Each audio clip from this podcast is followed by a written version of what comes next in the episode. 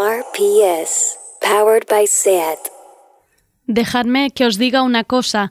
Si por mí fuera, no saldría de debajo del edredón.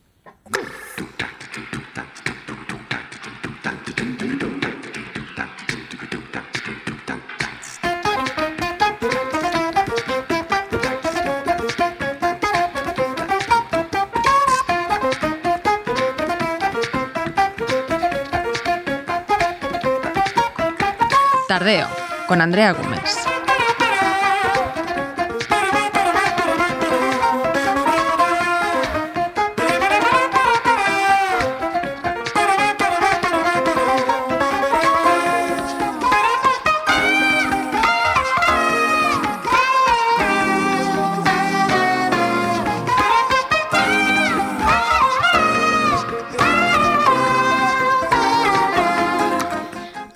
De empezar el tardeo, me gustaría pedir disculpas y rectificar. Un fe de ratas, pero con todo el remordimiento posible. El miércoles pasado, 21 de octubre, en la sección de Amiga Date Cuenta de Noelia Ramírez y Begoña Gómez, pusimos la canción Escasta del Pardo como acompañamiento a la nota de audio de la diputada de Podemos, Mar García Puig, que hacía alusión a la misma canción. El Pardo es un grupo de Madrid formado por cinco hombres.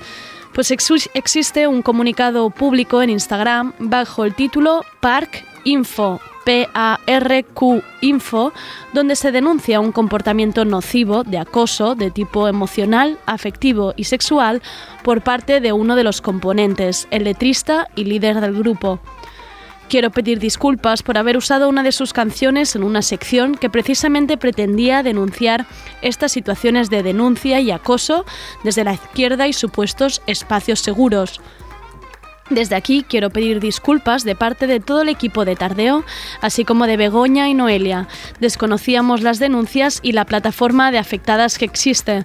El mismo comunicado dice, ha querido ser un referente del compromiso político y presentarse como empático y generoso, incluso feminista, lo cual es insultante, precisamente de lo que iba la sección. Condena absoluta y pedimos perdón por el daño que pueda haber sentido alguien al oír precisamente esa canción en un contexto de denuncia. Mis más sinceras disculpas, lo digo de verdad.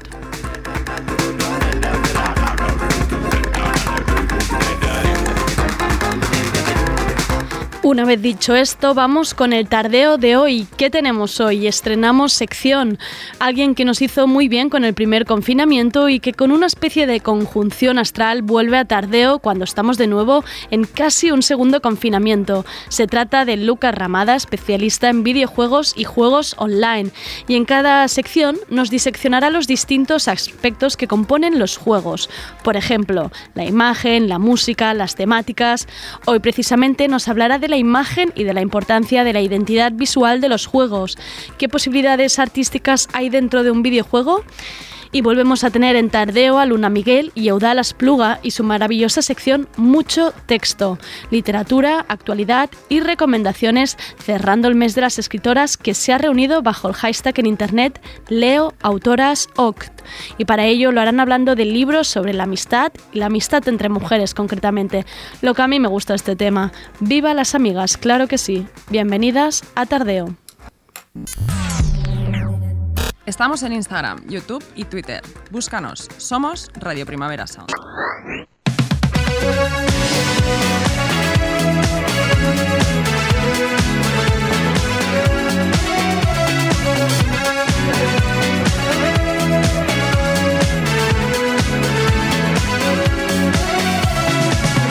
Last couple of days been kind of great. We've been slacking around. I'm more to wish you get out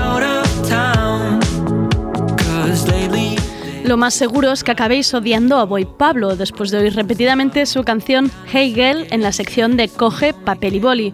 Uno de los peligros que es tomar un tema, una canción, para una sintonía y que se reproduzca de forma repetitiva. Pero es que me gusta. Nico Muñoz y su proyecto musical Boy Pablo presentan un nuevo disco, se llama Guachito Rico. Y esto que suena es uno de los temas del álbum, con el mismo nombre, tema discotequero, que mezcla inglés y castellano.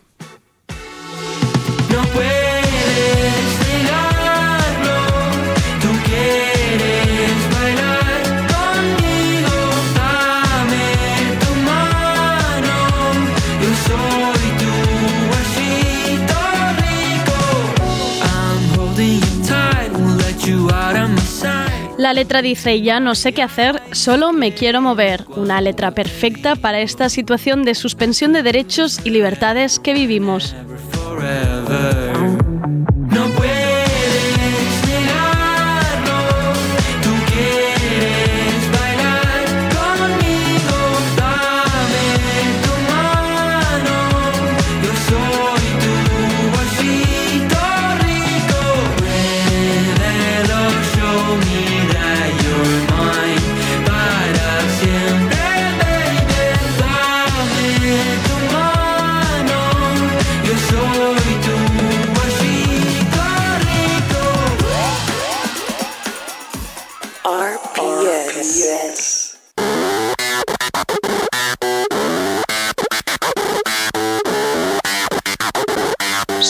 Son juegos, con Lucas Ramada.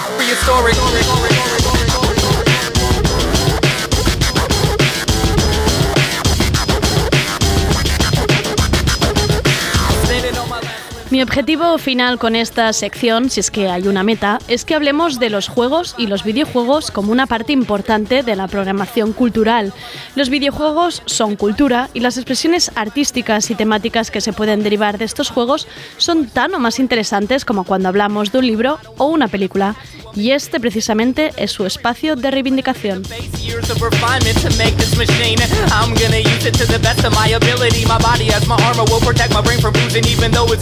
poison is power, I almost lose it. Vomiting. ¿Y este espacio de quién es? Pues solo podía ser de Lucas Ramada, investigador especializado en ficción, tanto literatura como juegos digitales, para un público infantil y juvenil. Es doctor internacional en didáctica de la lengua y la literatura por la Universidad Autónoma. Está detrás de la cuenta de Instagram Esto no va de libros, desde de- donde cuelga contenido divulgativo sobre narrativa multimedia. Atención, porque junto al investigador y crítico de arquitectura y videojuegos Hugo M. Gris tiene un podcast llamado de forma muy acertada Dile que baje. La descripción del podcast quieren saber cómo juega la gente, así que deciden pasar a buscarla por casa. Podéis escucharlos en iVoox, Spotify y Apple Podcast. Tienen además unas pequeñas videocolumnas subidas a YouTube que son maravillosas. Ahora sí, bienvenido de nuevo Lucas a Tardeo. Hola Andrea. Estábamos hablando fuerte, que la, cuando nos vimos aquí sentados en esta mesa era antes del Sí, confinamiento, justo del antes. primero. De hecho, estábamos hablando de que a lo mejor es mi culpa todo esto. Que tú eres Tengo la sensación de que gafe. me llamas a tardeo y nos confinan, loco. Vaya movida. Tenemos, tenemos co- conexión directa con el gobierno. Oye, que Sí. viene Lucas, cuando queráis Pum, podéis ir cerrando la, podéis ir cara. cerrando la ciudad. ¿Cómo estás por eso? Estoy bien, estoy bien. ¿Estás Ah, bien? Sí, igual que te dije en confinamiento, mm, soy de los que prefieren no quejarse, porque, porque hay situaciones peores y, y todavía estoy que aguanto, entonces tiro para adelante. Ya llegará, ya llegará o no el momento de quejarse, por ahora tiro. Vale, Tiro, vale. tiro, tiro, tiro. Eh, me toca un poco de esa actitud porque yo mira que soy quejica, ¿eh? No, pero... no, bueno, no, pero es como que la queja es como colectiva. ¿eh? Claro, Entonces, cuando vale. uno siente que no tiene por qué hacerlo, está bien dar espacio para que quien lo necesita se queje, ¿no? Yo Venga. creo. Yo qué sé. Todo ha quedado perfecto. Eh, oye, Lucas, tienes que contarnos por qué este título de sección que es Solo son juegos. Bueno, es un título yo creo que un poco juguetón ah, para hacer honor a- al, al tema. Ah, por un lado hay, hay un punto sarcástico, ¿no? O irónico de decir que parece... Parece como que el mundo del juego siempre tiene que justificarse para estar en según qué espacios discursivos, como, como que no es suficiente que sean juegos para, para, para poder hablar de ellos en clave, en clave cultural, en clave artística, en, en- en cualquier tipo de, de- de cosa que no sea para el disfrute crudo y- Mm. y superficial, ¿no?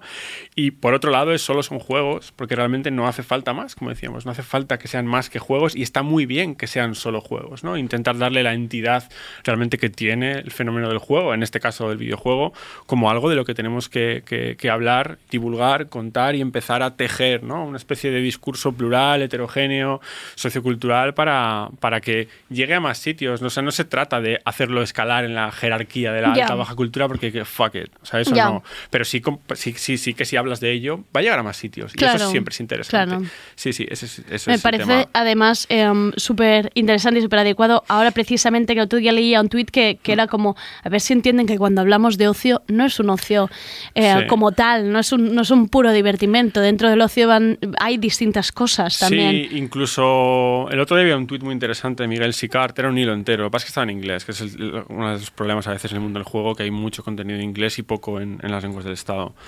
Pero hablaba del concepto de diversión como algo muy ambiguo que es necesario que empecemos a, a- no a desambiguarlo, sino a abrazarlo en toda la pluralidad, Claro. ¿no? Y que, y que el ocio y el disfrute es un fenómeno cultural como cualquier otro y que en todas las formas de cultura hay disfrute. Y que la- la- Claro. el disfrute es, mejor es no cuanto es más serio, sino cuanto es más plural y heterogéneo. Claro. Ser capaz de disfrutar de muy diferentes maneras es su indicador de estar culturalmente sano, por así decirlo.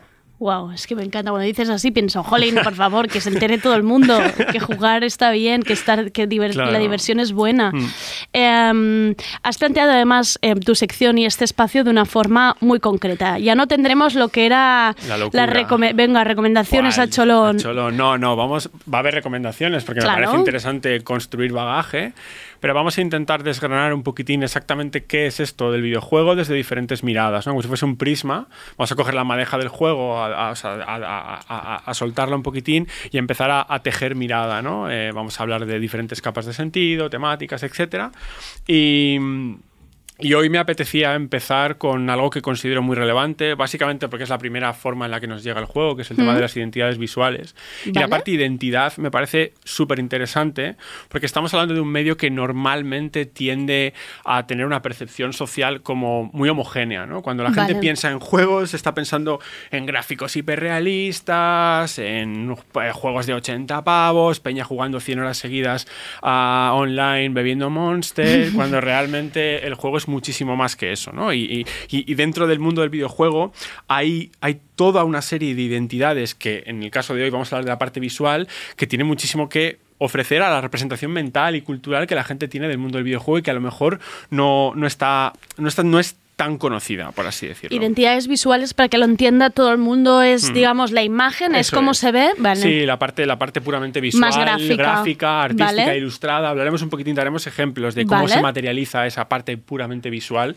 Ah, pero sí, es básicamente qué vemos cuando vemos un juego, ¿no? Y que parece, tengo la sensación, y no es una sensación en- eh, que viene de la nada, ¿no? O sea, yo trabajo con mucha peña que normalmente no juega y la percepción que tiene es, bueno, el mejo- mejor juego cuanto más realista parezca, ¿no? Ya. Y ahí es, es- es un poquitín problemático eso. Bueno, y esto es puro desconocimiento, ¿no? Claro, bueno, pero es un conocimiento a lo mejor justificado por la manera en la que, en la que se ha incrustado el juego en el, en el tejido social, ¿no? ¿no? no es tanto responsabilidad de la gente como, como como sociedad hemos construido imagen pública de lo que es el videojuego, ¿no? Y me parecía interesante eso, hablar de, de diferentes tipos de identidades visuales y qué mejor manera de hablar de identidades visuales que coger, para empezar, una en concreto, además una que tenemos bastante cerca, porque vamos a hablar un poquitín de Octavi Navarro, que es un ilustrador y desarrollador de juegos de Barcelona, ¿Vale? ah, que encima se ha especializado en algo también como muy de nicho, muy de, muy de, muy de videojuego, que es el, el- el pixel art. ¿Sabes lo que es el pixel art? Pixel art. Pixel art. Yo te digo pixel art, ¿y en qué piensas? En un pixel, En en, un mi ca- pixel. en una foto mía de, de- de cuando era adolescente que, mi, que toda mi cara era un, era un, era un pixel. Ok. Pienso en eso, básicamente. El pixel art, ahora lo explicaremos, pero sí que es cierto que si pensamos en, en representaciones hegemónicas del mundo del videojuego, tenemos por un lado el hiperrealismo, y sí que es cierto que existe toda otra, to- toda, otra gran burbuja, que es la del el imaginario retro, por así decirlo. Sí. ¿no? Cuando tú piensas en juegos de infancia, estás el pensando- Space Invaders, Claro, ¿no? estás hablando, en- o, o si te vas eso muchísimo, casi como a los principios, Vale. pero incluso durante mucho tiempo la idea del juego antiguo como juego hecho con píxeles, hecho a base de píxeles, por limitaciones puramente técnicas, está, está ahí, ¿no? Entonces, ah, esta, esta cuestión evoluciona además de una manera muy interesante. De hecho, como preparando el capítulo, estaba hablando, esta- el- el- la sección, estaba, estaba pensando en, vale, imaginario retro, píxel, pero estaba leyendo Panza de Burro. Ah, mira. Y, y leo a Isora jugando en la Game Boy Advance a Hamtaro.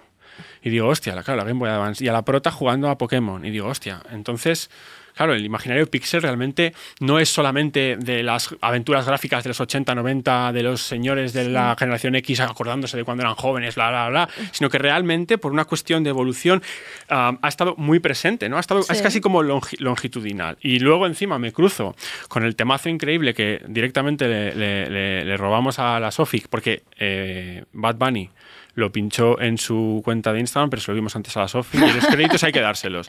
Un temazo increíble que habla también de este imaginario que es infantil, pero no infantil en el sentido hegemónico, sino de una generación que, que- que ya está hablando de su infancia, ¿no? Y que me parece fundamental empezar también a levantar esas infancias nuevas, por Claro, así esa no- decirlo. esa nostalgia, ¿no? Exacto. Y es este temazo de NLC que se llama Game Boys. Game Boy Advance, Nike nunca van, vitaminas nunca san, jugando Super Mario Land, llegando a los foques, Pokémon Team Rocket, fronteando con Mewtwo, posteado en el bloque, en Mario Kart, la godona, llevo una docena, como Mario voy viajando detrás de una nena, cogiendo chavo, me comí unos hongos pa' allá voy, matando malos, le tira fueguito porque estoy... Buenísima, Es ¿eh? un temazo esto, Buenísima. ¿no? O sea, es que se te va la olla. Persiguiendo nenas. fronteando con Mewtwo en el bloque. Es o sea, es que es increíble. Además, eso, ¿no? Como se está colando muy en el imaginario pop toda la cuestión del juego, pero de un juego que ya no representa, no voy a decir a los Incel, pero Ya, casi. O sea, no ya. representa una imagen del juego que viene de muchísimo más atrás, ¿no? Y entonces realmente toda esa extensión del imaginario pixel, porque los primeros Pokémon que están en el imaginario de esta gente son Sí. pixels, porque el juego de Hamtaro Sí. está en pixel, me puse muy feliz de verdad ver a Isora jugar en Hamtaro. Era como, guau, qué, qué maravilla, ¿no? Cómo se cuela la cultura popular del juego dentro de las historias que encima merecen ser leídas, porque es un novelón increíble.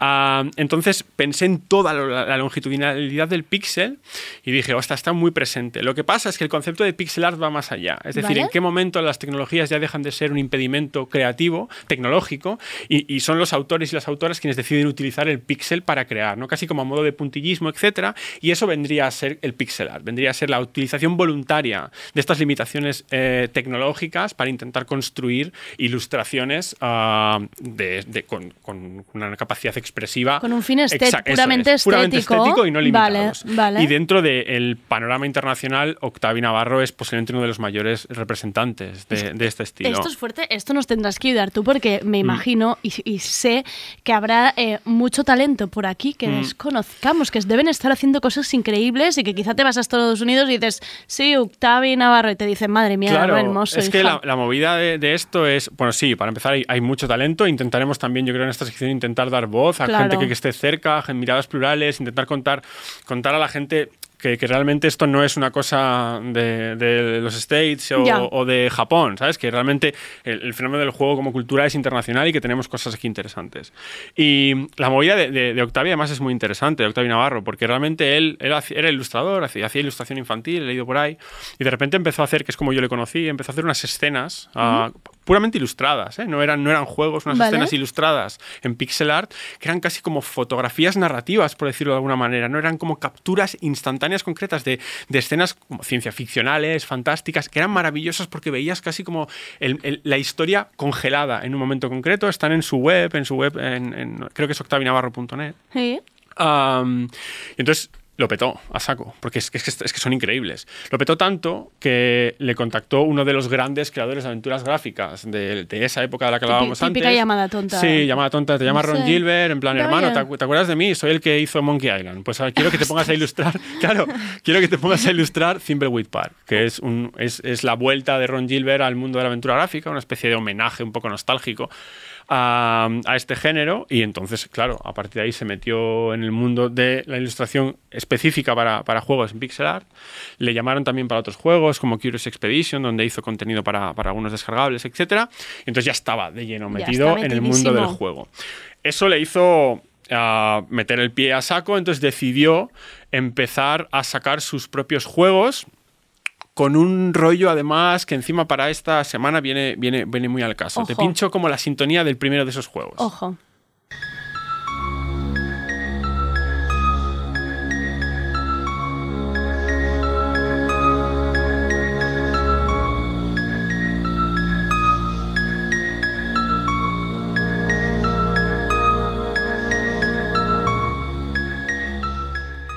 Guau. ¿Qué? Muy- Miedo. tú y eres soy muy- una cagada, ya lo sé, soy una cagada, pero de... Tú eres muy de Halloween. A mí me la suda un poco Halloween, pero... Yo es que no puedo, o sea, es que ni que quisiera podría ser. Yo qué sé, pero encaja. Quiero decir, sí, sí, esta no, no, semana está encaja y ya está. O Está sea, perfecto. Esta es la sintonía de, de uno de los, de los cuatro juegos que Octavi Navarro empezó a sacar de manera individual y me interesa muchísimo esto porque realmente rompe mm, formas de jugar no solamente desde lo puramente estético o visual que hablaremos hoy, sino que encima son juegos súper cortos, ah, duran media hora cada uno. Ah, encima como muy de temática de género concreto, el primero es de medio terror, el segundo es ciencia ficción terrorífica, luego tiene uno como fantástico, el último es piratesco pero también fantástico. Y me parece muy interesante esto porque son juegos de experiencia muy breve, de media hora. Y, y lo que decíamos antes, la gente cuando se imagina jugar piensa en invertir Sí, 100 en horas. plan, voy a estar dos Claro, meses enganchada, no me quiero enganchar. Exacto, en plan, no quiero seguir jugando a los Sims porque me estoy atrapadísimo sí, a todo sé, esto y tú sabes lo que quiero decir. Sí. Entonces, Me entonces tengo que actualizar para este segundo confinamiento. Claro, claro. Entonces, es- eh, me parece interesante también desde la perspectiva. Lo sacó además en una plataforma que se llama Itch. Itch.io, itch como que pica. I- I- Vale, I- sí, vale. TCH. Ah, lo sacó en un primer momento gratis, con lo que se llama un pay what you want, es decir, tú te lo puedes bajar gratis, pero si quieres pagar, puedes pagar lo que tú quieras. Que luego ¿no? disfrutas y con un poco taquilla Exacto, inversa, exacto. ¿no? Vale. Ah, entonces lo- le funcionó muy bien y entonces empezó a sacar ediciones especiales. En estas ediciones especiales ya por fin los ha traducido al castellano. Ah, vale. Y siete, seis lenguas más. Ahora solamente falta que alguien, por favor, se dé cuenta de que necesitamos juegos de gente de aquí en las lenguas de aquí, no solamente Claro, en castellano. ¿no? claro. Sería interesante que las instituciones empezasen como a subvencionar eh, traducciones, sobre todo de gente de aquí. O sea, Claro. yo entiendo que, que- que- que, bueno, que hay cosas complicadas, Ya. pero tener los juegos de Octavio Navarro, que es de Barcelona, no tenerlos en catalán, a mí me Es parece como incongruente, claro. Claro, me parece una movida. Y, Sí. y hay veces que no puedes pedirle a la peña que gaste el tiempo para hacerlo, ¿no? Hay que intentar como acompañarlo, porque si el tío está sacando No, los juegos gratis o por tres pavos, cuatro pavos, que es lo que valen ahora, hay que intentar acompañar institucionalmente todo esto. Y además que luego se lo exigimos a las películas, series y libros. Y no se lo exigimos a, a Claro, esto. sí, Claro. sí, pues eso. También, por favor, instituciones, eh, financiar eh, traducciones de los juegos. Estoy mirando el. Instagram, que podéis entrar el oyente tardero, Octavi barra baja Navarro. Está, es espectacular La Mm. que lo que tiene. Es, que... la gente cuando piensa en Pixel a veces como... Sí, pensaba en una cosa más sencillita, más No, simple, es que pero es es, increíble. Claro, es utilizar el pixel como punto y a partir de la Claro. complejidad que decidas darle, tú eres como muy capaz Me de hacer- recuerda un poquito al bordado de punto cruz de mi madre. Bueno, claro, pero ese es un, ese es un rollo. De hecho, hay como un mogollón de bordado que imita pixelar Claro, por ahí en, en- en- en todo Instagram. siempre, Claro. siempre conectado.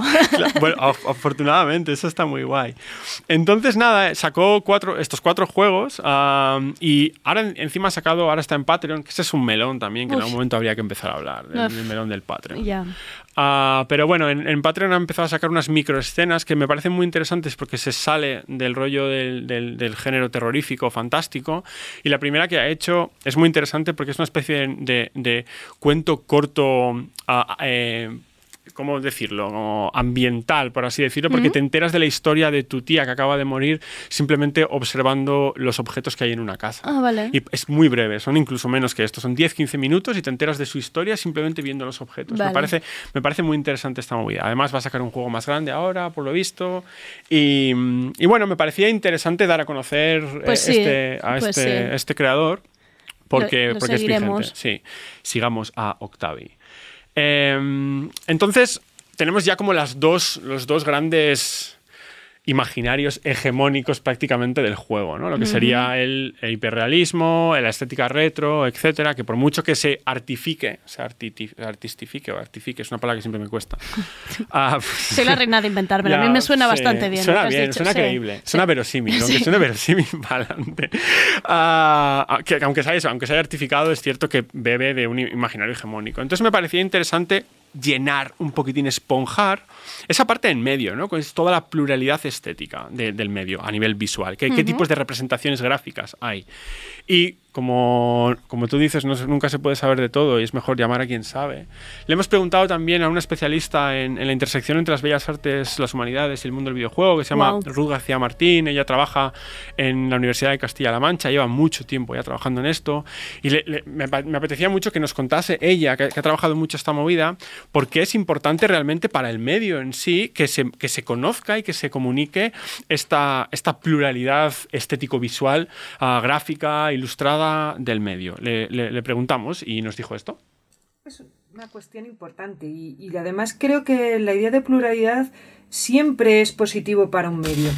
Yo parto de la noción de, de que un medio, da igual el medio, en este caso hablamos del medio de videolúdico su aspecto visual, son formas de acceder al conocimiento, de formas de entender el mundo. Al fin y al cabo son prácticas sociales en gran medida. Con lo cual, eh, cuanta más pluralidad tengamos, eh, más visiones del, del mundo tenemos. Nuestra percepción se amplía, con lo cual podemos relacionarnos de muchas más formas con, con el medio y con otras personas. Con lo cual, si esta cuestión eh, la soslayamos, al final tenemos una visión muy, muy, muy estrecha de lo que. de cómo relacionarnos con el mundo a partir de este medio. Se nos educa en una visión muy, muy, muy estrecha. Nos autoeducamos. Por eso la importancia de dar a conocer de que existan eh, visiones más allá de las que son hegemónicas. Porque al final se nos reduce, como acabo de decir, esa forma de mirar, de entender el mundo, de llegar a huecos que de otra forma no podríamos llegar porque ni siquiera los vemos, serían invisibles para nosotros. Qué bien habláis todos los del mundo de, de los juegos online, ¿no? ¿Qué os dan de comer en casa a No vosotros? sé, leemos mucho, aunque no lo parezca. ya, leemos, madre mía. leemos mucho, jugamos mucho. Ya, al final se va a confirmar lo de que en la diversión está el aprendizaje, ya, lo, ya lo veo. Es muy guay este audio, esta, este, este, este parlamento de Ruth, porque habla, habla de cosas súper importantes. Al final está hablando de algo muy, muy fundamental en la educación cultural de la sociedad, como es la importancia de la ficción y la representación cultural como algo que nos ayuda a entender y a entendernos en el mundo y con las personas que lo habitan. Y en ese sentido las hegemonías nunca son positivas.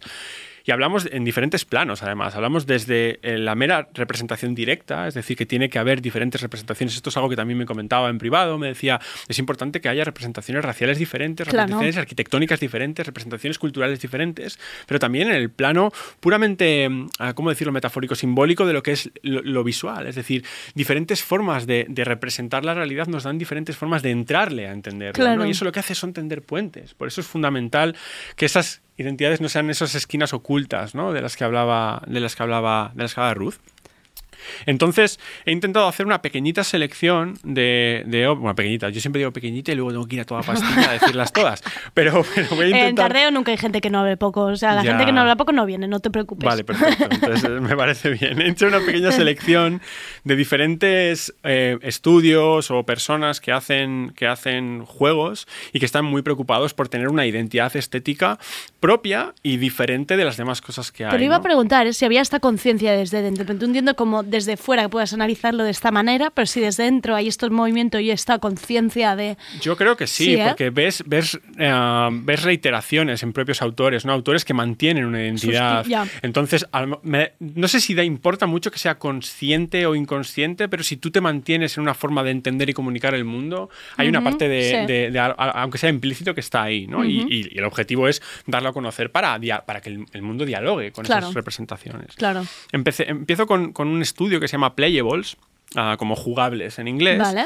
creado por dos autores que a mí me fascinan, que son Mario von Rickenbach y Michael Frey. Ellos hicieron un juego antes de fundar este estudio que se llama Plug and Play, ah, que... De hecho, es que ellos dos se proyectan casi más como artistas que como creadores de videojuegos. Eso es- me es- gusta. Esto es otro... Sí, sí y no. Es decir, me parece muy interesante, o sea, cuando no haya miedo a decir las dos palabras a la Ya. vez, soy artista de videojuegos, Ya. entonces a lo mejor, ah, a lo mejor es, es- es más interesante que ahora que hay veces como que hay gente que se separa. Que se separa para De que hecho, no le hay- vinculen, Hay ¿no? muchas de sus obras que se proyectan más como animaciones interactivas, Mm. que esto es el melón siempre de las ontologías, ¿no? De qué son las cosas. Mm. Para mi gusto son juegos. O sea, realmente no hay nada que, de- que- que- que diga que no son juegos, entonces cada uno que lo llame como quiera, pero entran dentro de nuestro bonito cajón de cosas que merecen ser jugadas. Vale.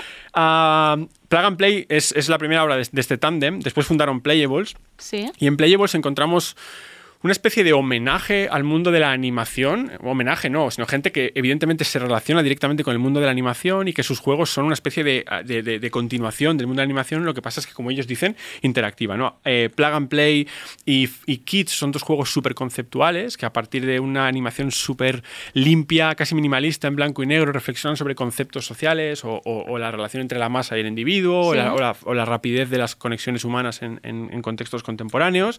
Y es, es una maravilla. Maravilla.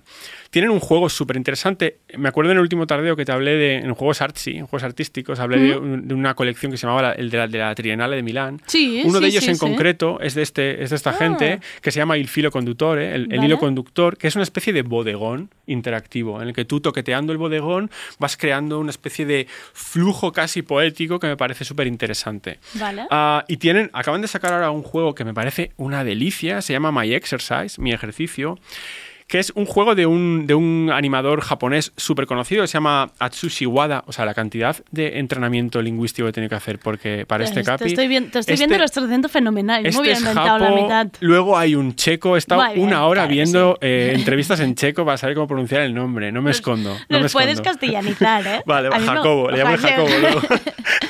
bueno, Atsushi es más difícil, no sabría cómo castellanizar. Ya, Atsushi complicado. Wada tiene un juego súper, súper interesante que, en el que básicamente lo que tenemos que hacer es ayudar a un niño a hacer abdominales contra su perro. Esto lo estoy viendo en las imágenes, es una rico, es Es monísimo. monísimo, es súper interesante. Entonces Me es como muero. que el niño hace los abdominales y pega la cabeza contra el pelo un fluffy. niño monísimo, sí. por favor. Y es muy guay porque encima forma parte de un proyecto más grande que va a ser una serie de, de animaciones eh, en el que esto es como una especie de piloto o algo así. Y el juego realmente es de estas cosas que alguien muy gamer diría, pero este es un juego. Pues sí, hermano, este es un Sí, juego. Ya, está. ya. Es un juego porque mola muchísimo, es interactivo ah, y es un juego, ya está. Ya o está. sea, fin. Y, y eso, y estéticamente, como tú decías, está muy bien trabajado. Y además bebe mucho de la estética propia del autor. O sea, yo mm, conocí a este animador por el juego y me puse a ver los cortos, los- las, las animaciones, me flipó increíble. Es, es lo que decimos, ¿no? Tirar Tirar de un redes, hilo te te permite redes llegar a- tejer claro. cultura. Y es muy interesante que esta gente esté empezando a aterrizar en el juego. Ponéis My Exercise en Google y ponéis Playables y os sale lo Eso primero es. y veréis estas, que esta ricura de niño con su perrito es una, por favor, por favor, ponéroslo en casa, es, Es una pocholada de juego, de Es verdad. Y buenísimo. además es muy interesante, o sea, si te pones a analizarlo conceptualmente, que es algo que, bueno, yo por deformación lo hago, pero tiene, tiene mucha enjundia, está muy guay, juego de perspectivas, como sorpresas de repente, está muy interesante. Va, guay, me gusta. Más en la línea de la animación siglo XX que siglo XXI, ah, está otro laboratorio, eh, otro estudio de desarrollo ah, del que ya hemos hablado en, en Tardeo, que es Amanita Design. Me acuerdo que hablamos de Chuche, la pelusa que se enfada. Sí, sí. Ah, pues este es- esto pertenece a un estudio que desde, el desde su fundación se vincula directamente con, con una estética mm, de escuela de bellas artes eh, checa, animación, Giri Barta, a Svan Mayer, incluso a veces su, su fundador, que es Jacobo, que es Jacob Dorsky, ah, ah, hace referencias incluso a, corto- a- a- animadores muy clásicos, como por ejemplo Yuri Norstein, que es a mí un autor que me gusta muchísimo. Parezco sobre el name dropping a saco. Sí, sí, yo, pues, yo, yo confío Yuri plenamente que no Norstein te estés tiene un inventando absolutamente no, nada. ¿eh? prometido. Vale. Tiene un corto maravilloso que se llama Erizo en la niebla, que si no lo habéis visto es una pasada. O sea, es de mis cosas favoritas de la vida. No, eh, es, una maravilla. Y Amanita se Oye, incrusta por favor, dentro... qué bonito, es que salgo con tantas cosas apuntadas de aquí. Erizo en la niebla, por El- favor, sí, buscarlo en Google Imágenes, os morís. Es una pasada. Y encima eso, está Me estás está alegrando fácil. este martes de mierda que estaba teniendo, ¿eh? Muy bien. Eso es, de eso, para eso están los juegos. Maravilloso. Claro. Y entonces Amanita se mete directamente en esta, en esta estética, ¿no? Y, y además, no solamente el, el- el fundador del estudio, sino que encima para diferentes juegos cuentan con diferentes ah, directores creativos. En, en la saga Samoros cuentan con Adolf Lachman, que es un, es un tío que es brillante a la hora de construir mundos. Por ejemplo, en Chuchel, en cambio, no se centran tanto en mundos como en, en el carisma de los personajes y para Sí. ello contactaron a, un ilustrador como Jaromir Plachi, que, que- que- que es brillante haciendo esto. Hay una voluntad directa en que la manera en la que el juego te llega por los ojos sea fundamental, ¿no? Ya. sea, sea, sea capaz de evocar y provocar lo que después acabas materializando con tus manos en el juego.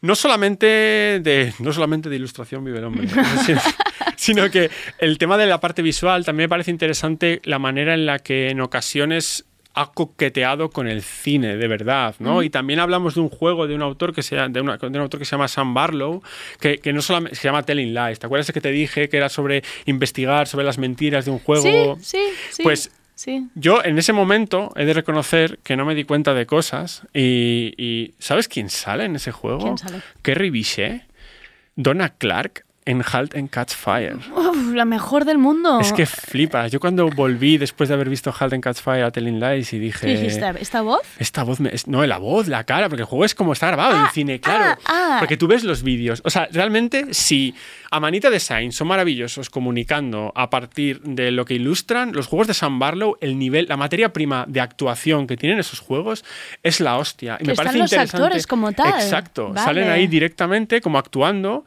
Y me parece también interesante reflexionar como las posibilidades de la actuación Claro. al mundo del juego. Claro, Y claro. he cogido un pequeño fragmentito de Kerry Bisset actuando para que, para que veáis como, bueno, es que ella es maravillosa. Mejor que yo me callo, que hable ella. I wasn't finished. I need you to understand the rules going forward. She managed just fine without you for a year. Recitals, first teeth, you were fine missing all that. How? How have you protected me? Go on, say it. You killed a man. No, we murdered him, and it wasn't to protect me. And you've never laid a hand on me. Yeah, well, you didn't have to, did you? Because that's what the gun and the badge are for. Claro, ahora pensaba que todo el mundo lo flipó con el Black Mirror ese, que con el mierda mando podías decirle que escogiera una cosa o la otra, que no iba, pa- que eso no funcionaba, porque Menuda volvías al mismo sitio. capítulo. Claro, y estábamos todos en plan, no, la tele interactiva. Bandersnatch. Sí, eso. Fuck off. Y claro, Era un mal que- juego. ¿Por o qué sea, flipamos con ciertas cosas? Encima, luego? bueno, ese es el tema, yo creo que tiene, una, tiene que ver con referentes, bagaje. con- es normal que algo como Bandersnatch, si encima viene avalado por una mega empresa tocha como Netflix y una serie como que ya es Claro. el imaginario de culto, etcétera, no nos hagamos preguntas, pero y a, a- a la gente que nos movemos en el mundo del- de, de esto, ¿no? De, de la poética interactiva, nos dio un poquitín de pena que el discurso fuese sobre si era cine interactivo o un videojuego. Hubo una pelea muy ridícula Ya. en este sentido, cuando realmente habría No que haberse pensado la otra, si merecía la pena. Ya. Y no merecía la pena, era un, era, era un, era un- era un juego o una película interactiva vieja. También, pero ya no solo por cómo nos lo intentaran vender, sino cómo, lo, cómo lo compramos nosotros como Exacto. espectador, en plan, "Guau, estoy flipando. Claro. Eh, creo que, Lucas, te necesitamos como profesor de narrativas digitales en las escuelas. ¿Puedes Es- hacerlo a yo- todas las yo escuelas? encantado. Oh, Vale. Bueno, sí, sí, lo estoy intentando, pero me estoy dando cuenta que no llego. Vale. que no llego. Yo hago lo que puedo. o Haz- sea, búscate unos minions. Sí, algo. sí. Bueno, ese es el objetivo, ¿no? Intentar construir una legión de, Exacto. de- de gente que hable de, de estas cosas. Me parecía muy interesante también hablar de eso, ¿no? De, Sam Barlow y de la actuación como materia prima visual a la hora de... Además, este juego es, es la hostia, porque realmente eh, lo que tú ves es una de las dos partes de una videoconferencia solo. Wow, Entonces, uf, y tan real ahora, claro, madre. en- sí, entonces para poder entender lo que está ocurriendo tienes que ver como las dos partes, enlazarla, buscarlo y ver, ver cómo personas a través de esta maravillosa cosa que es el cine y la actuación pueden, pueden construir una historia encima rota en mil pedazos que tú reconstruyes, me parece una maravilla. ¿Está solo en inglés esto? Está, eh, sí, o sea, está en inglés, pero está subtitulado todo el Ah, juego. vale. Entonces, de tal manera, claro, la banda- el, el tema es que tú en una base de datos vas buscando las palabras que van diciendo en los vídeos. Vale. Entonces está, está, está doblado. Vale. Está, perdón, subtitulado y puedes buscar en, castellano. Vale. Luego también hay, hay otros, otros, otros nichos visuales que, que muy rápido, por ejemplo, el tema de, hay un género entero que se llama las visual novels, ¿no? que es un género que bebe muchísimo de la estética cómic, novela gráfica, manga, etc. y hay todo, hay todo, todo, todo un, pues hay miles de juegos de este tipo. Yo simplemente he, he- he traído dos porque son dos que me parece interesante hablar de ellas.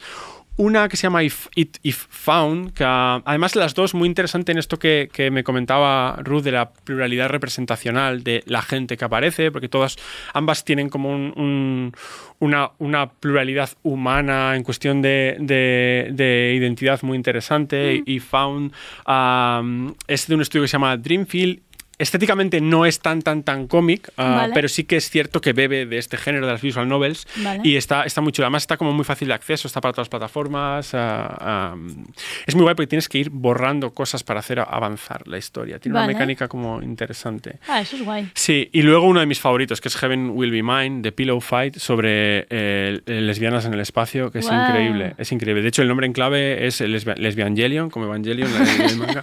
Y, y- y me flipa. Es- es- son, dos, son dos que no me da miedo recomendar. Plan, Porque esto es lo típico, que hay géneros como muy de nicho que luego tienen como muchas cosas que son Claro, basura, ¿no? claro. Pero está bien que, que también la gente se meta en los nichos y que empiece a escarbar. ¿no? Claro, o sea, que, que que la te- gente digue ella misma, ¿no? Que escarbe y Pues que nos me lo gusta cuente. esto, Claro. este otro género, pues mira, no va conmigo, Claro. claro. De eso se trata. Esto como de estéticas ¿cómo diríamos? Remediadas, ¿no? Que el concepto de remediación es muy interesante, como de medios que existen previamente pero llegan al mundo del videojuego. Vale. Ah, pero es cierto que hay gente también utilizando estéticas visuales puramente videolúdicas, como la del Pixel, para hacer sus propias movidas. Una de estas es un, un est- un estudio súper interesante, es Captain Games.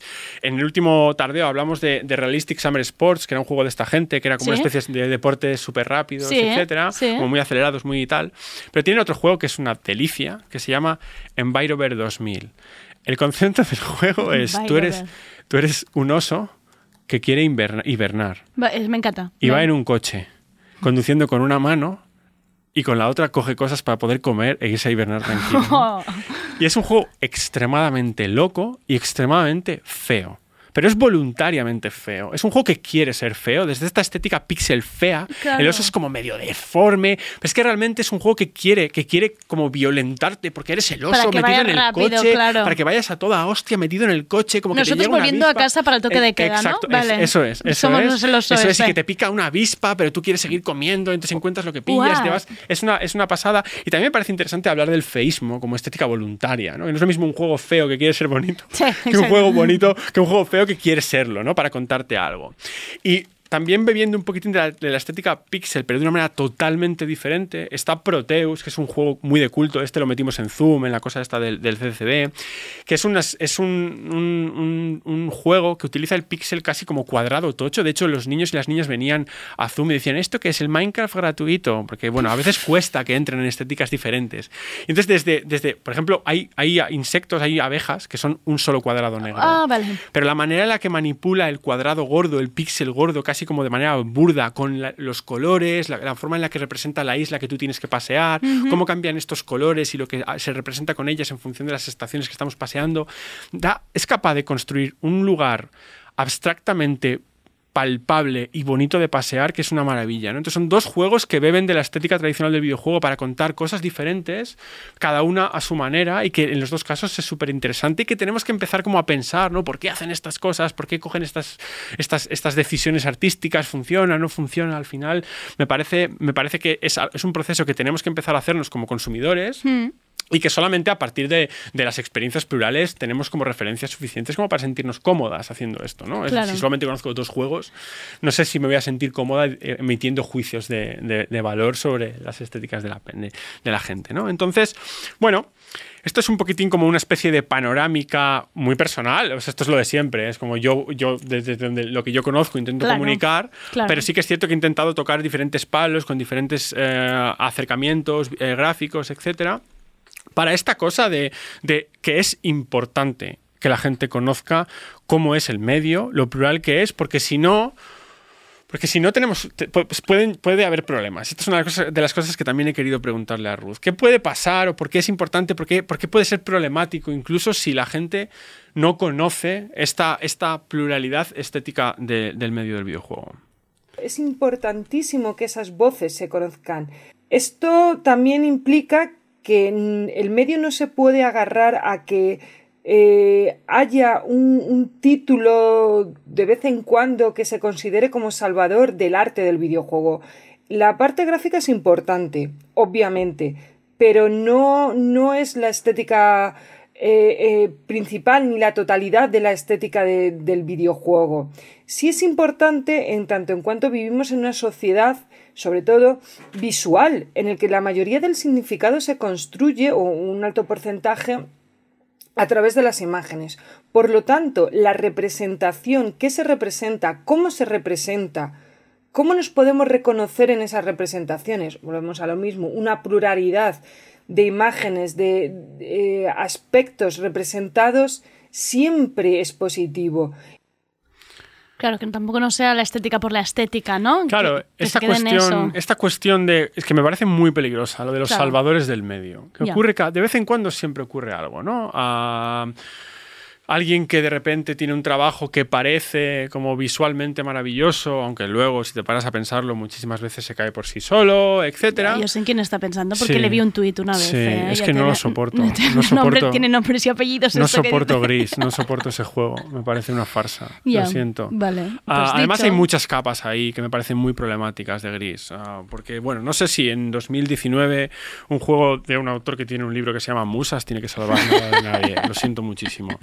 Ah, pero me parece interesante porque no hay nadie capaz de salvar el medio por sí solo. No existe esto. O sea, el medio, para empezar, no sé si necesita ser salvado, porque esto es como, como, como es algo que, que también tiene que erigirse el medio como decir, yo no necesito ser salvado, yo soy lo que soy, lo que quiero es crecer. Claro. Y solamente se puede crecer con raíces plurales, con fortaleza comunitaria, y para eso tenemos que conocer lo- lo- lo- las maravillas que hay ahí, y es eso, ¿no? Si alguien tiene que salvar el medio, es, es desde la- lo comunitario, desde lo plural, desde lo heterogéneo, en, en todas las diferentes representaciones de lo que aparece en los juegos y de cómo se representa, ¿no? Y no solamente desde lo visual, que es un- otro de los problemas, y por Mm. eso también hablaremos de otras, de, de- de- de otras estéticas del Claro. juego, no solamente de, de lo, de lo gráfico. Romper barreras y romper cada uno lo que tenga en su cabeza, ¿no? De lo que hemos partido, no son solo juegos, también de que cada uno rompa.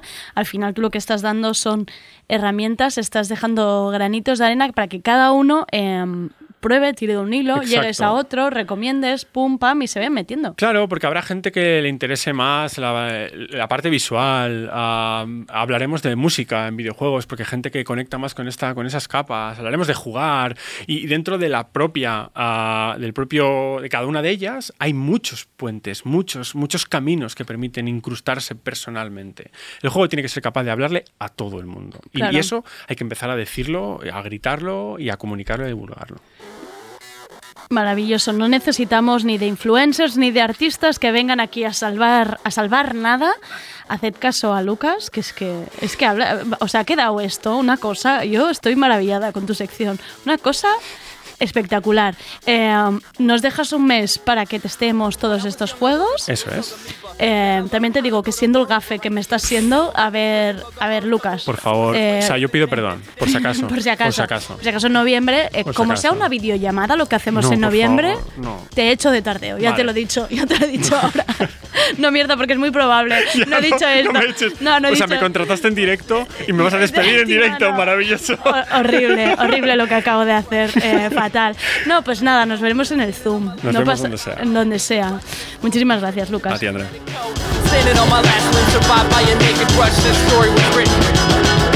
I don't want to, but if I have to, I'll make a big mistake. There's no judge or jury when you're looking adrenaline in the face. Years of refinement to make this machine.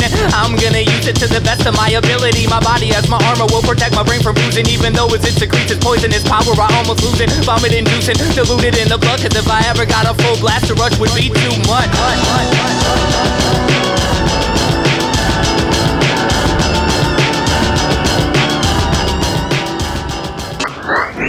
Tardeo, el programa de actualidad y cultura de Radio Primavera Sound.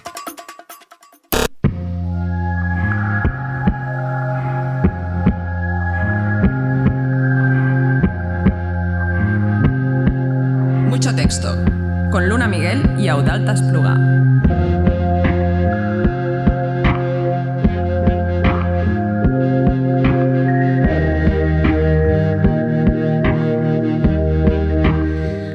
Vuelve la sección con el mejor nombre que tenemos. Vuelve mucho texto, el espacio sobre literatura y actualidad donde se cruza política, género, perspectiva social con novedades editoriales, autoras, libros y editoriales. De todo un poco, pero siempre con mucha letra, con muchísimo texto.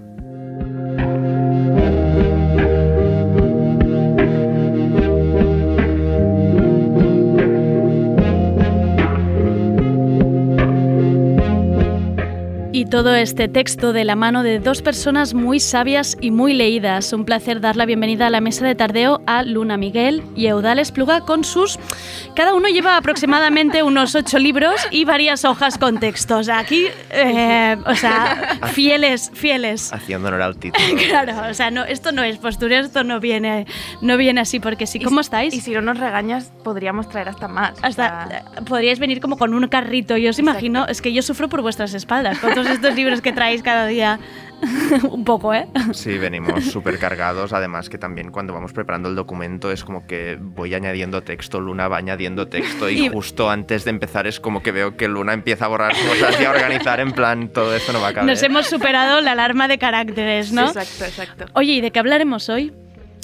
Pues mira, traíamos eh, una palabra muy bonita, amistad. Me encanta. Es una palabra preciosa que yo creo que además eh, viene de una cubierta preciosa que puse yo el otro día en, en Twitter. ¿Cómo se pronuncia el apellido? ¿Bale? Simone sé. Bale, eh, por ejemplo. No yo, sé. yo- a mí me ha sonado bien. yo las, las filósofas, tú me dices cómo se pronuncian, yo te digo, te intento decir las poetas. Yo es que mi francés siempre es tan horrible que lo termino haciendo la inglés, pero... Pues me da la impresión, no, no te lo había dicho antes, pero me da la impresión de que el otro día publiqué esta cubierta de eh, Hermi- Hermida Editores, eh, que se ha publicado este 2020, una selección de textos de la amistad de Simone Bale, y yo creo que es por, por culpa de lo bonita que es y de lo precioso que es esta edición que la amistad nos vino a la cabeza, ¿no? Sí, sí, básicamente. O sea, también porque Simone Weil es una filósofa que siempre sale a relucir y que me gusta mucho hablar de ella. Y cuando vi que sacabas el libro no me había enterado de la novedad y fue, pues tenemos que hablar de eso y lo cogimos un poco como excusa. Y, y que al final está muy ligado a la actualidad porque no nos queda otra, ¿eh? Ya os lo digo, nos queda solo la amistad. O sea que esto está ligadísimo a- al momento de ahora. Sí, queríamos aprovechar antes de, de meternos en materia eh, para, para cerrar un poco el que ha sido el mes de las escritoras. Sabéis que en octubre, eh, todos los octubres, se celebra eh, el hashtag este de Leo Autoras Octubre.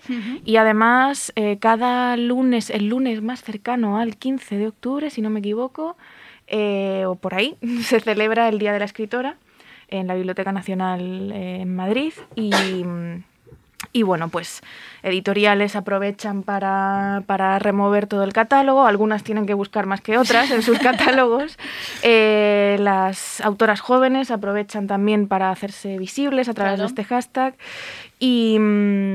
y además hemos tenido la suerte de que algunos de los grandes premios que se han entregado o concedido o desvelado en los últimos eh, días, pues se lo han dado a grandes figuras eh, como Luis Gluck, que yo creo que, que también tiene muy bellos poemas sobre la amistad y el amor, eh, o, como, o como Anne Carson, a quien le dieron Mm. el Princesa de Asturias hace unos días. eh, que también eh, es la, para mí una de las escritoras que mejor ha retratado el deseo, el amor y por supuesto la amistad, que es de lo que vamos a hablar nosotros.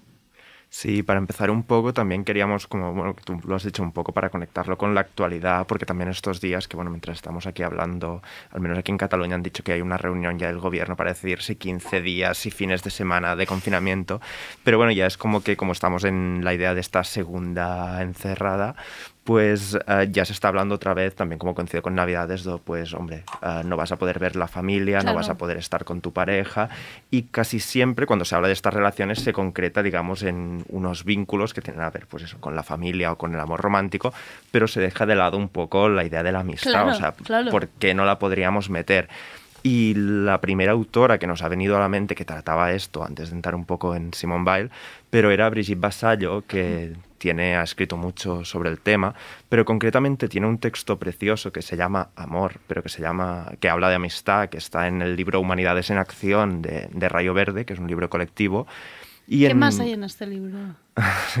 está muchísima gente, está dirigido por Marina Garcés, está David Casasas, está también yo, que es lo que Vale. quieres que, que te diga. Hombre, un poco de, va bien, un poco ahí de, de autopromo. autopromoción.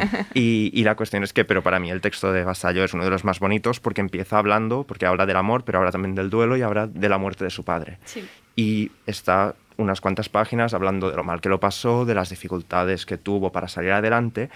Y en determinado momento del texto, que no es muy largo, hace un giro que me, me apetecía leeroslo porque creo que es interesante, porque cuando ha hablado y ha expuesto todo ese dolor, de golpe nos dice, para que el mundo me diese una tregua, tuve que mentir. Mentí diciendo que él era mi padre, pero no lo era. Él era un centro de mi vida. Era 20 años a su lado. Era aquel que me enseñó a escribir, a mirar, a dudar, a cabrearme. Era el que me acogió cuando no sabía dónde ir ni cómo estar. Era el que me quiso como se quieren a los amigos, que son amigos con mayúscula, a través del tiempo y la distancia. El que me reconoció como parte de su tribu por cosas muy sencillas que apenas tienen peso alguno ni importancia en ningún lugar. Él era el que me corregía las comas, el que se reía conmigo y de mí, el que me miraba con complicidad por historias que eran solo nuestras, que eran suyas y mías, el que me acariciaba la mano con la que escribía él y con la que escribo yo. Sus manos de viejo, decía, porque en toda nuestra vida en común, él siempre fue viejo y yo nunca lo vi como tal.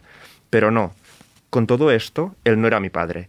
Mi padre de verdad es un hombre violento que nunca me dará para llorar tanto como lloré aquel día por mi padre de mentira. Pero solo tenemos derecho a llorar por un padre, por una madre, por una hija, por una hermana, por un amante.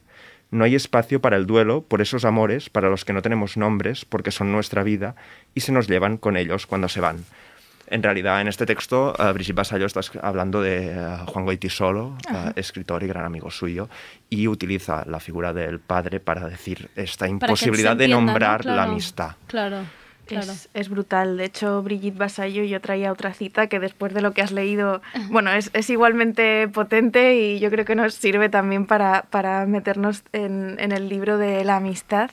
Eh, pero, pero justamente esta definición que tantas veces me he copiado a mí misma y si no fuera mucho texto me la tatuaría incluso, eh, esta definición de amor eh, me parece también que, que, que bueno, que se puede relacionar con lo que ha leído Eudal y que se puede relacionar con todas las eh, el resto de lecturas que, que, te hemos traído a ti hoy, Andrea. Dice Vasallo que el amor con mayúsculas no es un bien escaso, sino un órgano que crece cuando lo ejercitas, un ser vivo que responde al alimento. El amor debería ser energía renovable, ese estado ideal que no resta, sino que suma, que no te mengua, sino que eleva tu potencia y te hace grande.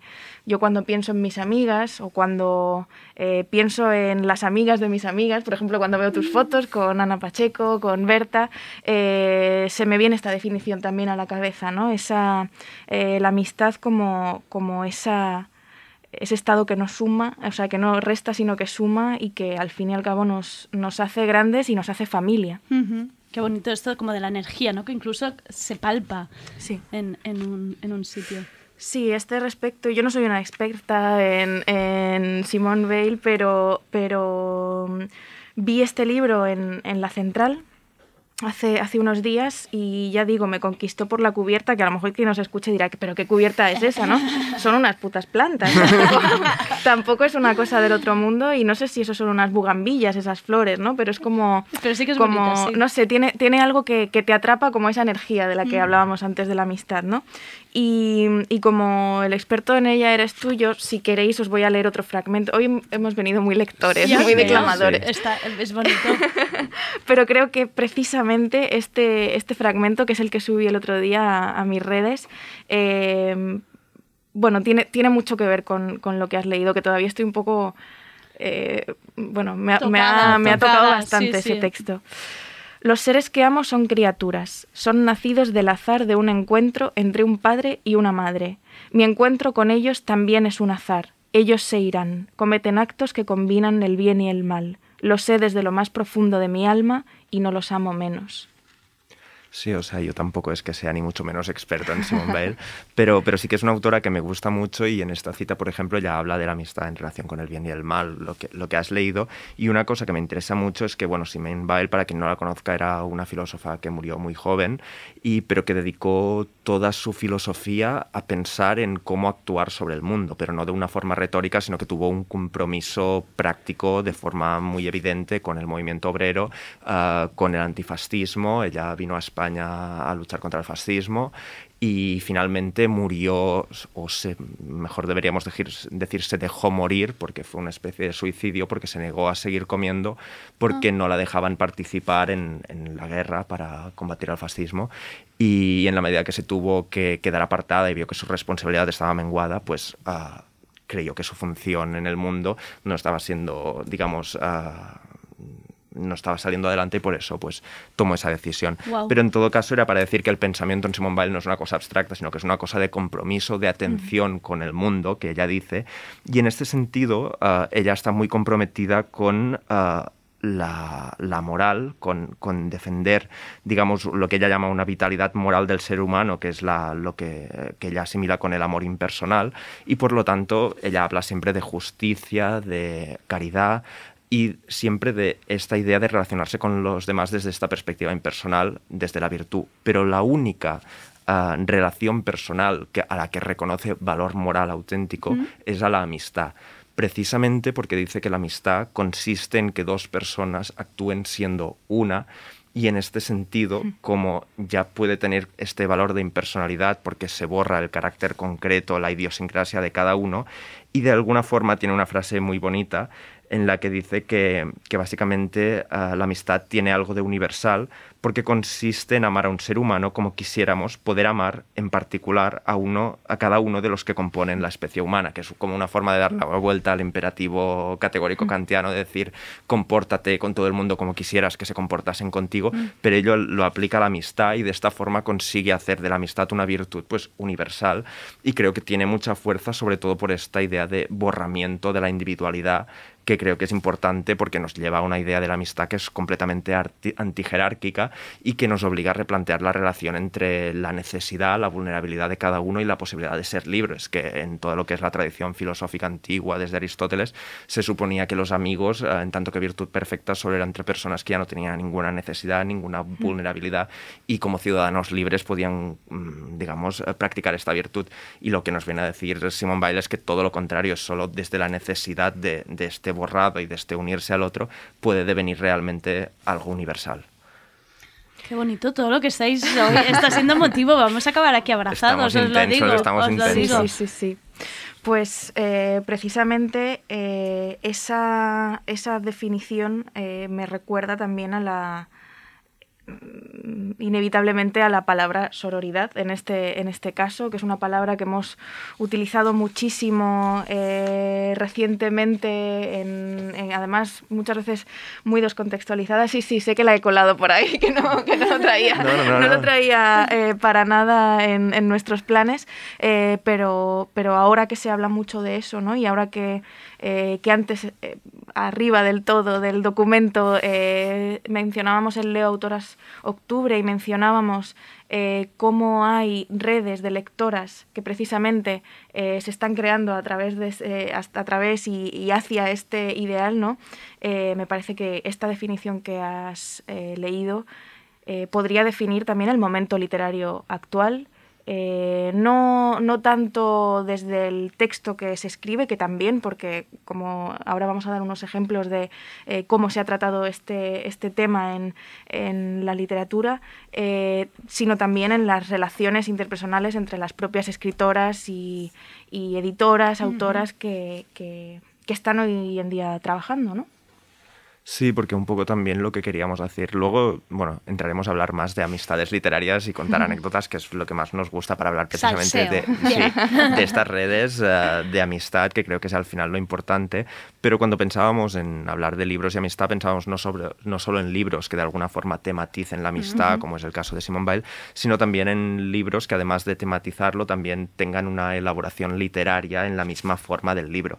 Y se me ocurrían tres ejemplos que, bueno, no son ni novedades y son libros muy conocidos, al menos alguno, pero creo que son interesantes sacarlos a coalición. Uno que, que es, bueno, es que siempre se cita, que es el de Nubosidad Variable de Carmen Martín Gaite, que de alguna forma, en la misma forma, está construido como una relación epistolar literaria entre dos amigas. Una en realidad no escribe cartas, sino que escribe cuentos, escribe relatos, que la otra lee y le contesta. Qué bonito. Y de alguna forma, en esta relación, en esta estructura dialógica de la propia novela, entendemos que ah, la escritura y el pensamiento es una cosa que se hace conjuntamente y no simplemente cada uno por su lado. Es decir, lo que decíamos antes de este borramiento del uno con Simone Weil, Mm. creo que aquí se ve perfectamente porque la relación nunca es igual por las dos partes, ni, ni hay esta metáfora que muchas veces se utiliza de la amistad como un espejo en el que tú te ves reflejado en el Mm. otro. Pues no, no es solo eso, o sea, tiene que ver con un pensar conjuntamente, con un hacer conjuntamente. Y esta novela, pues bueno, es muy bonita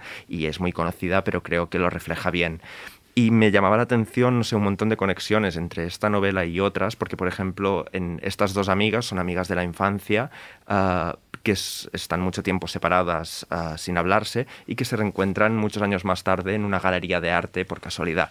Y justamente sobre galerías de arte y sobre la relación que se forja alrededor de ellas entre cuatro amigos, ah, está la novela de Tan poca vida, de, a ver si Mm. pronuncio bien el nombre, que es Hanya Yanagihara, bien, ah, publicada... dado muy bien. sí, sí, sí. Uh, publicada en Lumen, que precisamente es una historia, bueno, muy, muy triste, es un libro que a mí me gusta mucho y del que he hablado muchas veces, pero que creo que, bueno, precisamente, o sea, el libro tematiza la relación de amistad entre cuatro amigos, sí que es cierto que está muy tematizado en uno de los personajes, que es Jude, que, bueno, Uh, sufrió abusos sexuales cuando era pequeño y, es, uh, y, bueno, y a lo largo de su vida también.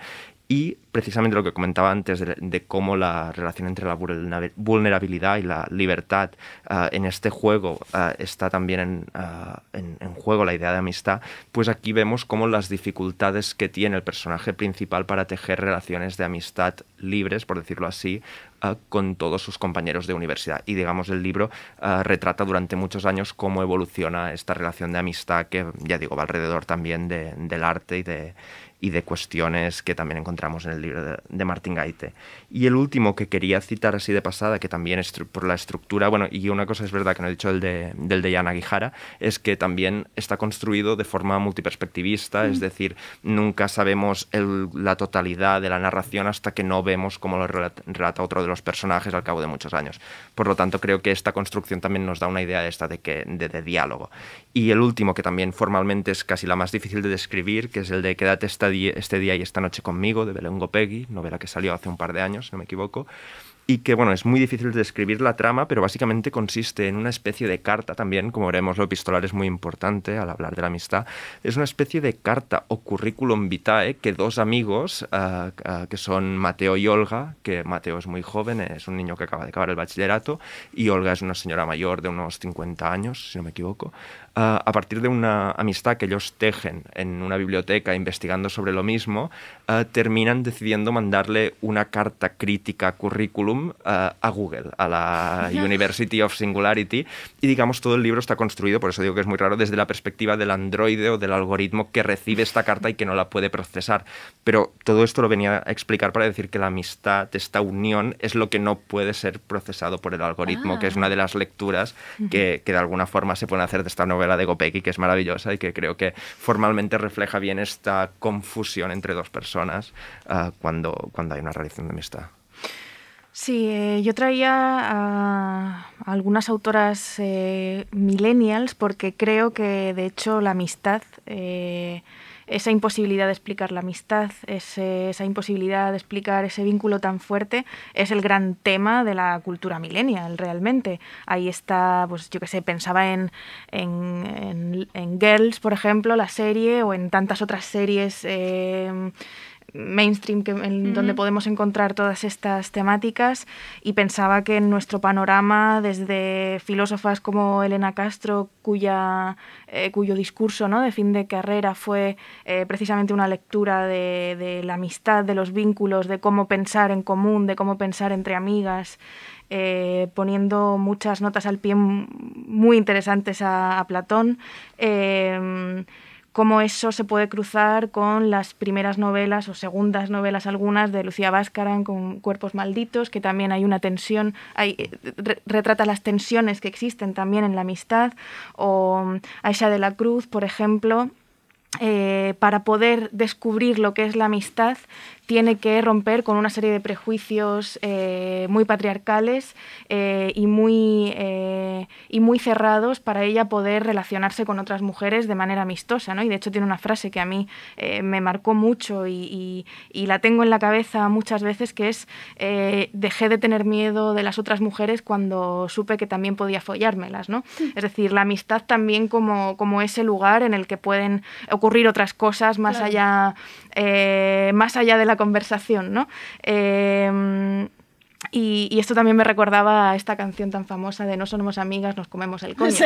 Eh, bueno, más allá, más allá de, esta, de esta pequeña referencia totalmente out of context, eh, después de Aisa de la Cruz, yo quería leeros, que ya he dicho que hoy estoy lectora, Eh, otra autora millennial, eh, ella creo que es eh, del año 90 o del 89, mexicana, Olivia Terova, que tiene un libro precioso que se llama Un lugar seguro, cuyo título a mí me remite siempre a un cuarto propio. Es como esa sensación de eh, un lugar seguro, es la definición del cuarto propio, ¿no? Realmente. Y voy a leer unos pequeñitos fragmentos porque me parece que es eh, fantástico. Se titula No viajaban solas, este pequeño em, artículo que incluye en el libro. Y dice, cuando le preguntaron qué le había motivado a crear Sailor Moon, Naoko Takeuchi respondió, me sentía sola, así que escribí sobre las amigas que hubiera deseado tener. Eh, bueno, es, es un texto entero sobre la amistad, donde cita a distintos eh, filósofos, escritoras y demás, y tiene eh, cita a Janis Raymond, eh, que dice que el borrado histórico de la amistad femenina proviene de entrada de la falta de autoestima que genera eh, el patriarcado en la mujer. La mujer no se ama a sí misma, eh, la mujer que no se ama a sí misma no puede amar a otra. Y ella termina este texto eh, en el que habla también de un viaje con amigas, eh, esta cosa típica ¿no? de no viajamos solas, o sea, no, estamos, no somos nosotras solas, nos estamos acompañando, ¿no? eso, eso que se dice tanto eh, cuando vemos a un grupo de mujeres, ¿no? mira, estas chicas solas, no están solas, están acompañadas y Olivia Terova dice al final de su texto, ni la amistad ni el feminismo tienen una sola manera de razonarse, mucho menos de actuarse, pero creo que es posible pensarse múltiple al imaginarse desde la otra, otorgándole un lugar preponderante al cuidado mutuo. Es que todo es perfecto. Es que ahora- y mira, ya otra cosa fuera de guion, pero es que ahora justo había leído la frase antes de venir, es que ahora que has conectado Sí. lo de la habitación propia con un lugar seguro, acaba de leer una frase de Simone Weil precisamente Ajá. en la que decía que es también out of context, porque no se ha abierto el libro así, pero decía, para tener seguridad hay que esconder el alma en otro lugar. Ya. Y me resonaba también un poco a la seguridad y a esta Exacto, necesidad de sí, sí. esconder. ¿Ves por qué tenemos que traer muchos os libros? veo. Porque encontramos perlas. Como nada os. Aquí, como os dejé aquí mucho rato, empezáis a... Mira, y aquí en esta frase es maravilloso lo que encontráis. Venga, vamos a resumir muy brevemente las amistades literarias. Venga, vamos. Sí. Si quieres. Sí, vale. ah, empiezo con la de una que me gusta mucho, que es la de entre. Bueno, porque es lo que me decíamos, que es importante también el género epistolar en este Ujú. sentido para retratar las amistades. Y Ujú. hay libros pues, que recogen cartas y relaciones que son muy bonitas. Y uno, casi el que más me gustaba, uno que siempre tengo en mente, es el de la relación entre Hannah Arendt y Mary McCarthy, que fue una. Bueno, yo. empe- o sea, la historia de cómo llegué a conocer esta amistad fue básicamente viendo el libro en la librería, abriéndolo ah, por una página al azar y viendo cómo en una carta Hannah Arendt ah, rajaba largamente de Simone de Beauvoir y la llamaba, bueno, de todo. O sea, era una cosa y empecé, pues como me quedé enganchada, enganchado en la todo librería, en plan, "Mira, esto me lo llevo ya. a, a todos los cotilleos y el libro se titula Entre amigas y está, bueno, Entre amigas, correspondencia entre Hannah Arendt y Mary McCarthy y está en Lumen. Y, básicamente eso, o sea, cuenta una historia de amistad y de pensamiento conjunto que es súper interesante, sobre todo, y cuento solo, y ya luego para ir rápido, pero os cuento solo la anécdota de cómo se conocieron, que es como coincidieron en una misma cena en Nueva York, pocos, a- po- poco tiempo después de que Hannah Arendt ah, se exiliara ah, huyendo del nazismo, y Mary McCarthy, que era una personalidad como muy fuerte y que le gustaba, muy irónica, muy sardónica y un poco provocativa, ah, sabiendo que estaba Hannah Arendt allí, ah, decidió hacer, ah, bueno, estaban hablando de, de cómo durante la ocupación nazi de Francia, los franceses habían generado una gran animadversión contra los alemanes y los trataban muy mal porque, bueno, básicamente los estaban ocupando. Y aprovechó, pues, Mary McCarthy para comentar delante de Hannah Arendt que a ella le daba mucha lástima a En el sentido de que era una persona tan narcisista que incluso quería que sus víctimas le amaran y que por lo tanto le sabía súper mal que los franceses ahora odiaban a los alemanes por culpa de esto. Claro, Hannah Arendt se levantó súper enfadada, le dijo que cómo se atrevía a, básicamente a hablar en estos términos de Hitler delante de una persona que había estado en un campo de concentración. Y bueno. ah, Y de ahí la- amigas, ¿eh? Bueno, de allí terminaron Ah. fatal, hasta no se hablaron, pero se siguieron porque de alguna forma pues se reconocieron, se interesaban mutuamente lo que escribían y lo que pensaban. Había cierta admiración, digamos, de inicio. Muchísima. De hecho, ah, la- al menos como ellas lo cuentan o la mitología dice que años después, cuando se volvieron a encontrar, básicamente ah, Mary McCarthy la vio un día, fue hacia Hannah Arendt y dijo, mira, déjate de tonterías, pensamos igual, yo te pido disculpas y lo arreglamos. Y Hannah Arendt básicamente le dijo, bueno, yo también te pido disculpas porque no he estado en un campo de concentración, yo estuve en un campo de refugiados en Francia y lo dijo simplemente para que te sintieses peor. Y bueno, y a partir de aquí pues se crea una relación como súper interesante, se mandan los textos, eh, McCarthy le corrige ciertas expresiones del inglés y se discuten muchísimo, Qué pero de alguna forma este pensar conjunto y se puede ver en estas cartas y es muy muy interesante. Qué bueno. De pensar conjunto, voy a citar brevemente porque la estoy citando constantemente a Hilda Doolittle y a Breicher, que era su amiga, eh, gracias a la cual ella puede divorciarse, Hilda Doolittle puede divorciarse, Breicher le cuida a la niña, incluso llega a adoptar, son tan amigas eh, que llega a adoptar a su hija para que su hija tenga una, eh, una familia mayor, ya que se ha quedado sin, eh, sin un cuidador eh, aparte de Hilda. Y además ellas, eh, vuelvo a lo de antes, mira, no era tan out of context, ellas también eran amantes, ¿no? Entonces no solo eran amigas, se comían el coño y, y eran también una pareja de creadoras bastante potente que yo quería traer, no solo para hacer el chiste ahora, sino para, no sé si, si os importa que termine con una pareja concreta de amigas. No. Eh, son eh, Audre Lorde, eh, poeta eh, eh, afrodescendiente, súper eh, combativa, la llaman, eh, ¿cómo era? La mm, poeta, activista, negra, lesbiana, feminista, bueno, eh, tenía como todos los, todos los apellidos que podía tener, pero en realidad su compromiso era total con todos esos apellidos, además, ¿no? Que no era solo una, no eran solo etiquetas, ¿no? Y, y da la casualidad, y lo he descubierto hoy, escribiendo sobre Dayan Di Prima, que por desgracia nos dejó hace tan solo eh, dos días, eh, una de las mayores y mejores escritoras de la generación Beat, alucinante, autora de poemarios como Loba, que para mí es muchísimo, muchísimo, muchísimo más interesante que, el aullido de Allen Ginsberg, por ejemplo, eh, pues, pues he descubierto hoy, precisamente mientras Udal me mandaba lecturas y, y temas de conversación para, para esta charla, he descubierto que ellas son amigas desde los 15 años, fueron amigas desde los 15 años, nunca, casi nadie las relaciona porque una perteneció a un movimiento y al afroqueer, etc. y la otra perteneció a la generación beat, entonces nunca nadie las relaciona, eh, pero por lo visto pues se conocen desde los 15 años, se saltaban las clases juntas, salían a leer poesía, eh, se corregían los textos, eh, creaban juntas, cuando una no tenía dónde publicar, la otra la autopublicaba a ella y le ayudaba a coser los libros que luego iban a vender. Y, e incluso he leído que, que Lorde ayudó eh, durante el primer parto de Dayan Di Prima, pues le ayudó, bueno, estuvo con ella todo el rato, ¿no? Entonces me parecía que, que tal vez, eh, ya que la hemos perdido recientemente y que por desgracia ninguno de los grandes medios de este país ha hablado de, de esta gran escritora, creo que era una historia bonita para, para cerrar y, y hoy voy a llorar. Oye, está haciendo. Estado- Oye, está siendo muy emotivo, ¿eh? Está siendo La muy amistad, emotivo. tía. Sí, jo- jolín, sí. Es que además de, de- me da la sensación que se puede tirar tan del hilo de, de la amistad, deseo, envidia, pero incluso en, en, en bonito, en, en que salen cosas, cosas muy bonitas de aquí.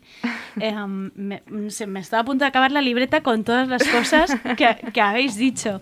Eh, como siempre me imagino al oyente en, en Goodreads o en sus propias notas del móvil apuntando, recordad que tenéis las redes tanto de Luna Miguel como de Udal para preguntar eh, y si no a Radio Primavera y los derivamos y luego ellos vendrán con su, con su mucho texto a solucionar.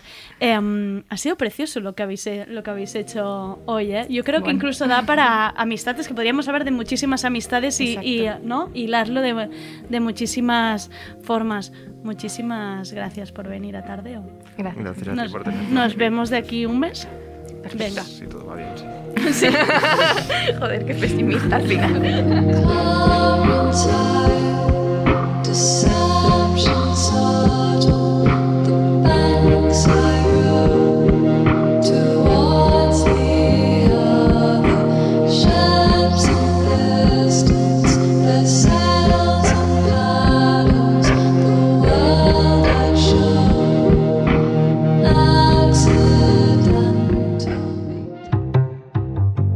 Tardeo, porque no se puede saber de todo.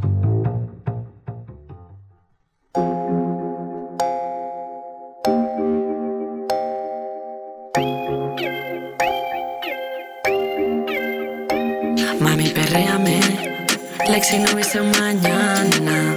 Sé que te guste,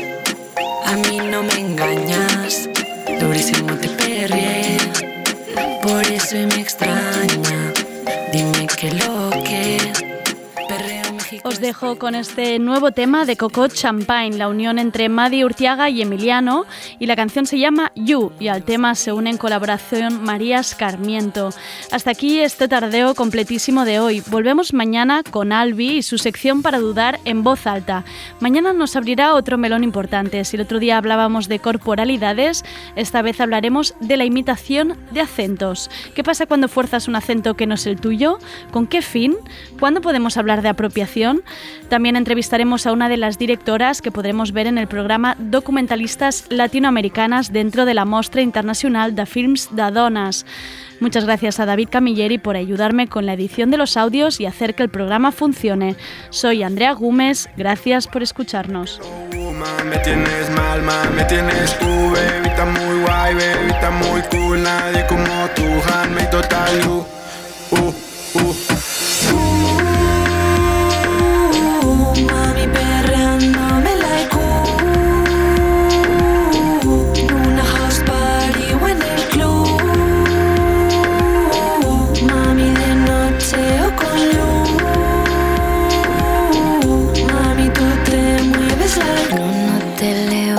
No te vayas. Acabo de empezar, siéntate aquí, ponte una raya. Vamos a charlar, cuéntame qué es lo que te raya. Te lo voy a arreglar, que mi roneo no me falle. Esto no es la radio, esto es mambo. Esto que mal estoy notando. Que acá todo que está pasando. Tardeo, con Andrea Gómez.